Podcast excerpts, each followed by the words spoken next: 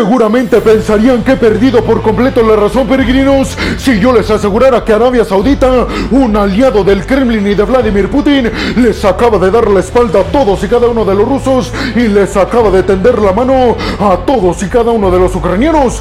Pues abróchense los cinturones peregrinos, porque en el video del día de hoy precisamente vamos a arrancar con esta noticia que tiene que ver con que desde Arabia Saudita, el príncipe heredero a la corona saudita, Mohammed bin Salman, aliado supuestamente de Vladimir Putin, acaba de convocar a conversaciones para abordar el tema de la invasión a Ucrania. Conversaciones peregrinos que se llevarán a cabo en su territorio y que no contarán con la presencia de ninguna representación de Rusia. Por eso les digo peregrinos que Rusia podría interpretar esto como una traición a sus espaldas. Aunque no se ha especificado el inicio de estas conversaciones peregrinos, se piensa que podrían caber entre el 5 y el 6 de agosto en territorio de Riyadh. Arabia Saudita entonces de forma oficial peregrinos acaba de convocar a conversaciones para abordar la crisis en Ucrania, conversaciones que incluirán la presencia de todos los aliados occidentales de Ucrania y además de países del sur global como por ejemplo Brasil y la India. Mohammed bin Salman especificó que estas conversaciones pretenden incluir a 30 países de todo el mundo, en los cuales estarán Indonesia, Egipto, México, Chile y Zambia, que digamos son los cinco países más neutrales que hay en estos momentos con respecto a Ucrania. Sin embargo, como ya se los dije peregrinos, la gran noticia no es el inicio de estas conversaciones, sino que Rusia no va a participar de ninguna forma ni con ninguna representación diplomática en dichas conversaciones, a pesar de que las está organizando uno de sus principales aliados y socios, Arabia Saudita. Por eso Vladimir Putin inmediatamente se pronunció al respecto y también lo hizo Dmitry Peskov, el portavoz del Kremlin, y ambos aseguraron que esto más que conversaciones sobre la crisis en Ucrania parecieran conversaciones para fomentar el apoyo a Ucrania, sobre todo por lo que ya les dije anteriormente, peregrinos, que estas conversaciones contará con representaciones de países que son absolutamente neutrales, encabezados principalmente por Indonesia y México. Dice Rusia, pareciera ser que esto es para promover la iniciativa hacia Ucrania y no hacia la neutralidad. Rusia además dijo a través de Dmitry Peskov y de Vladimir Putin que en estas conversaciones lo que deberían hacer los árabes sería dejarles bien en claro a todos los ucranianos que deben de pensar en una nueva realidad territorial, una nueva realidad en la que ya no se deben de incluir las cuatro regiones anexionadas ilegalmente por parte de Rusia vía pseudo referéndums el año pasado, refiriéndose específicamente a Gerson, Donetsk, Lugan y Zaporilla. Estados Unidos, como ustedes seguramente ya lo intuyen, junto a Arabia Saudita,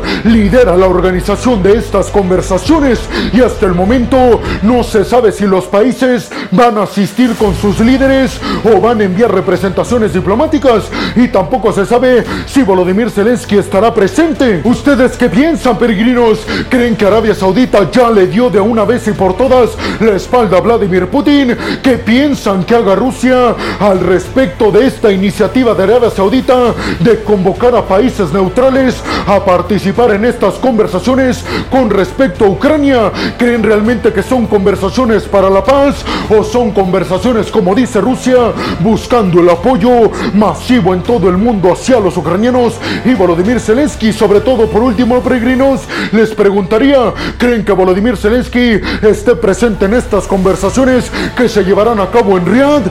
Yo soy Alejandro Peregrino, aquí arrancamos. Bienvenidos a un nuevo video de geopolítica en el cual, como ustedes ya saben, les voy a platicar lo más importante que ha acontecido a niveles diplomáticos y geopolíticos alrededor de todo el mundo. Y vámonos rápidamente con la segunda noticia de este video, peregrinos, que tiene que ver con denuncias que vienen por parte del ejército de Níger, es decir, por parte de las autoridades militares que perpetuaron el golpe de Estado en contra de las autoridades democráticas que anteriormente lideraban Níger. Estas acusaciones, peregrinos, vienen encaminadas después de que se dijera que Francia podría intervenir militarmente en el territorio nigerino. Aparentemente el ministro de Asuntos Exteriores de Níger habría firmado una autorización para que el ejército francés entrara a intentar rescatar de la cárcel al expresidente nigerino. Y aparentemente esta firma se habría dado durante una reunión secreta entre diplomáticos franceses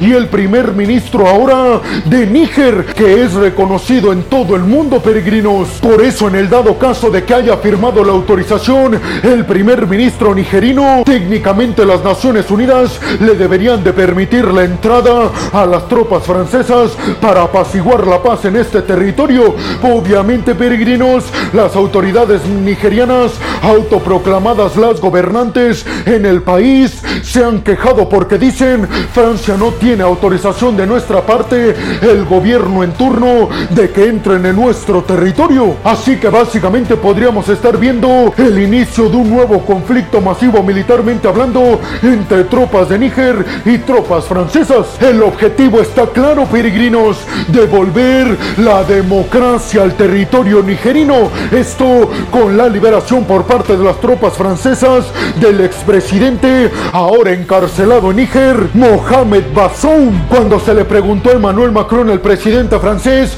si estaba dispuesto a autorizar el envío de tropas francesas a Níger, este respondió que lo haría sin dudarlo en el dado caso de que los intereses y los ciudadanos franceses en Níger estén siendo agredidos. Hay que decir, peregrinos, que el líder militar, autoproclamado presidente en Níger, el líder Tiani, dijo que se llevó a cabo y perpetuaron este golpe de Estado debido a la inseguridad y al maltrato de todas las instituciones en Níger por parte de grupos extremistas en esta región. ¿Ustedes qué piensan, peregrinos? ¿Creen que Manuel Macron, el presidente francés, firme la entrada de las tropas francesas al territorio nigerino? Y sobre todo, ¿cómo creen que termine todo esto? ¿Terminará con la devolución de la democracia al territorio nigerino o culminará con el inicio apenas de un conflicto interminable entre tropas francesas y el gobierno nigerino? Y vámonos rápidamente con la tercera noticia de este video, peregrinos, que tiene que ver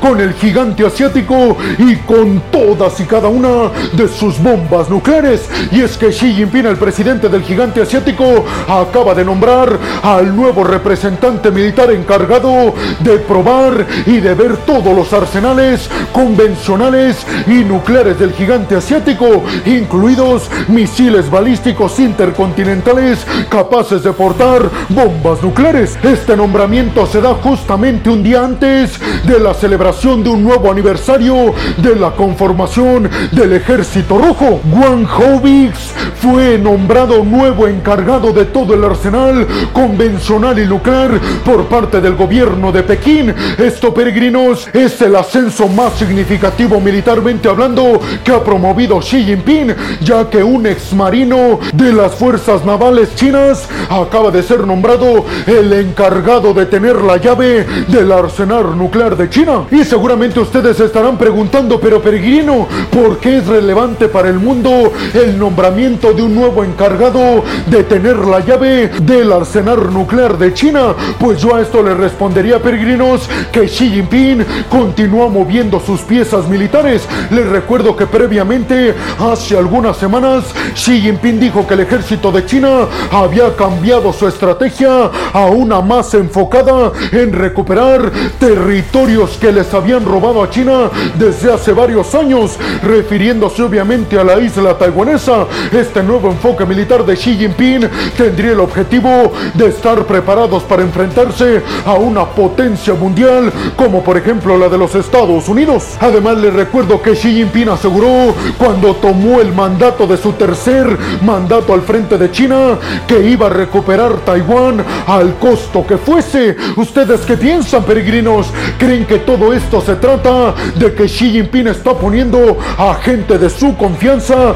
para no tener problemas en el dado caso de que decide invadir la isla taiwanesa? Y vámonos rápidamente con la cuarta noticia de este video, peregrinos, que tiene que ver con que Volodymyr Zelensky, el presidente ucraniano, anunció el arranque de conversaciones ultra secretas entre Estados Unidos y Ucrania con el objetivo de llegar a las nuevas garantías de seguridad para Ucrania. Esto lideradas por Estados Unidos y la OTAN. Zelensky aseguró que Estados Unidos y el bloque de la OTAN están en estos momentos analizando cómo sería o cuál sería, mejor dicho, la mejor estrategia para darle garantías a Ucrania mientras espera ser adherido al bloque de la OTAN. Les recuerdo, peregrinos, que anteriormente, dentro del contexto de la cumbre del bloque de la OTAN celebrada en Lituania, Zelensky logró que todos los aliados occidentales le prometieran que próximamente Ucrania sería miembro del bloque de la OTAN y aunque no especificaron cuándo, sí dijeron que próximamente,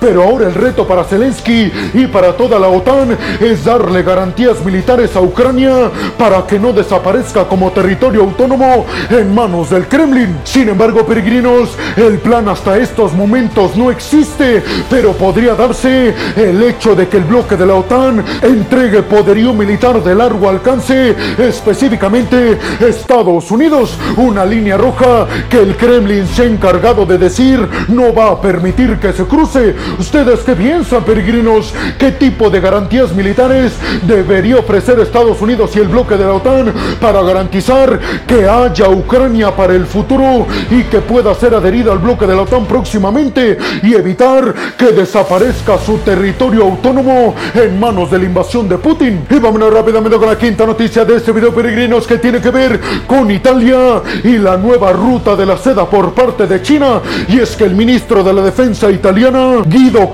Aseguró que el intento de entrar a la nueva ruta de la seda por parte de Italia ha sido un error atroz por parte de las autoridades pasadas en el territorio italiano. Aseguró que por supuesto que las exportaciones del comercio de China aumentaron hacia Italia, pero aseguró Italia no aumentó sus exportaciones hasta el territorio del gigante asiático. Dijo, lo único que hicimos fue cometer un grave error de abrirle las puertas al comercio de Pekín sin preguntarnos si ellos estaban dispuestos a abrirnos las puertas de su comercio a todos y cada uno de los empresarios de nuestro territorio. Así que parece ser que con estas declaraciones peregrinos, Italia acaba de firmar su retiro para intentar entrar de facto y de manera completa a la nueva ruta de la seda por parte de China. Obviamente esto no le gustó para nada a Xi Jinping, asegurando que todo esto es por culpa de la presión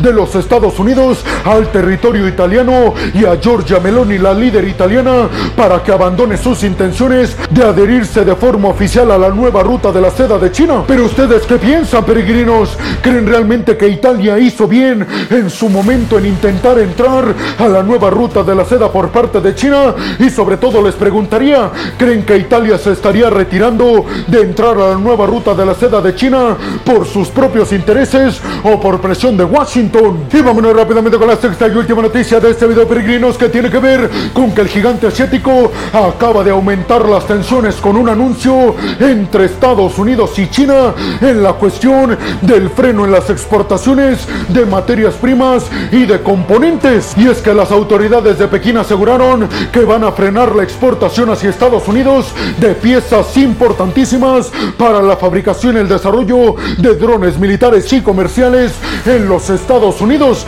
Una norma que a entrar en vigor el primero de septiembre de este año. Algo que Estados Unidos ha dicho no le asusta para nada y tiene a socios europeos que pueden suplir estas piezas para armar y fabricar drones militares y convencionales en el territorio estadounidense. ¿Ustedes qué piensan, peregrinos? ¿Creen que estas son únicamente advertencias o creen realmente que Estados Unidos y China decidan quebrar su alianza económica y comercial a pesar de que podrían autodestruirse? Y bueno, hemos llegado al final del video del día de hoy, peregrinos. Les quiero agradecer muchísimo todo el apoyo que me dan. Sin ustedes, yo no podría dedicarme a lo que más me apasiona en el mundo. Así que muchas, pero muchas gracias, peregrinos. Sin más por el momento, nos vemos en el siguiente video de Geopolítica. Hasta la próxima.